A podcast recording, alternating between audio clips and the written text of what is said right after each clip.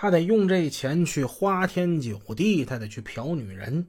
汪家人是离不开女人的，他离不开两样东西，一个是女人，一个是酒。就汪家人这个，这他爱酒已经喝到无度了啊！人说一天喝三遍酒吧，他都得喝四到五回啊，早中晚三回，上午来一悠，哎，下午还得补一悠。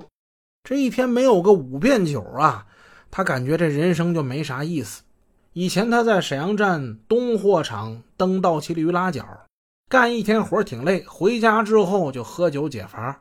自从上了孙德林、汪家里的贼船之后，这干起杀人抢劫的勾当了。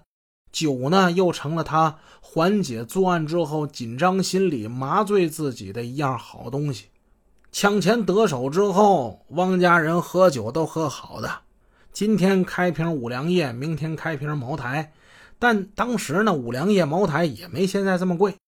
喝酒呢，这些钱远远是不够他造的。汪家人现在最大的消遣就是出去找女人。这个犯罪团伙的五个成员全都离了婚了，唯有这汪家人呢，离婚之后又续了弦。他这后老伴还给他生了一个很不错的大胖小子，温饱思淫欲，人老心不老。生了一根花花肠子的汪家人，他怎么能看上已经满脸皱纹的老伴儿呢？自从变成了劫匪之后，干上杀人越货这一勾当，他往往一夜之间就成了巨富。为了寻求刺激呢，他就嫖暗娼。而且一嫖起来就没完没了，直到把钱花光了为止。为这个，汪家里也数落过他。他这二哥呢，花钱给女人，给小费，哎，无数。他要是一舒服了，一玩爽了啊，一把一把的钞票，好几百、好几百的给，就感觉那钱就不是钱一样。这天呢，汪家人被这笔赃款烧的呆不住了，兜里有钱，他得出去造去啊。他又想出去走一走去了。夜幕降临，花灯初上，他刮了刮胡子，换了一套崭新的衣服，揣着几千块钱，他跨上摩托车，突突突，他开走了。汪家人呢，有个本事，就像狗会闻味儿似的，哪家酒店、娱乐场所不正规呀？有那种女人呢？哎，他这个一下就能找得着。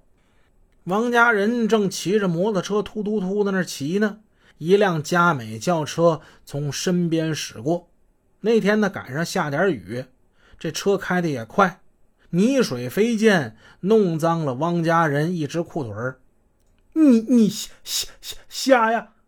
汪家人一声骂，他跟着那辆佳美车就飙起来了。佳美车呢，开到了位于西塔附近的一个。娱乐宫门前就停下了，车门打开，一个大款模样的中年男子挺着个将军肚出来了。汪家人一看也停了车，心里暗骂：“不用你小子臭显摆，你能来呀，我也来得起。”他锁好了车，也跟着走进去了。汪家人这人，他寻欢作乐一般有一规律，啥规律呢？不在一个地方老待。打一枪换一个地方，这样呢既有新鲜感，也不会让人弄个脸熟。这家娱乐宫呢，他是头一回来，一进门他就跟刘姥姥进了大观园似的，两只眼睛不够用了。那舞池里彩灯旋转，乐曲悠扬，一对对的红男绿女勾肩搭背。哎哎呀，看的这汪家人呢心里头直痒痒。但他呢不喜好这个，他急着呢得灭火，得找小姐。这跳舞这这多慢呢？往里走就是一间间封闭式的包房。汪家人这眼睛啊，还真没看错，这就是一不正规的一地方。很快呢，一个妈妈桑模样的一大姐出来了，哄着汪家人啊，给他找来了几个小姐让他选。汪家人呢，左挑右选，选了一个身材高挑的一小姐陪着他，大长腿。他们俩人就进了包间了。过过过过过来呀！他这么一说话，把那小姐造一愣。这人说话咋这样呢？怕怕怕啥？来来来，过过过这边坐着。你叫叫啥名啊？